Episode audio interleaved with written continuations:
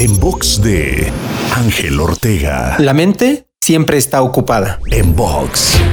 Una de las definiciones de la mente es un flujo de eterna continuidad, lo cual significa que nunca para. Necesita estar siempre ocupada. Y esto nos puede hacer reflexionar en qué está ocupada nuestra mente todo el tiempo y reconocer que si no enfocamos nuestra mente en algo consciente y que sea productivo, ella decidirá libremente a qué destinar tu atención y tu energía, lo cual en infinidad de veces no será algo productivo. Lee, entrénate, mejora, desarrolla una nueva habilidad. Estas son algunas cosas que puedes hacer para dirigir tu mente a un lugar específico y que te impulse a lograr aquello que quieres. Te invito a seguirme en Spotify, iTunes, Deezer, Google Podcast y más. Me encuentras como Ángel Te Inspira.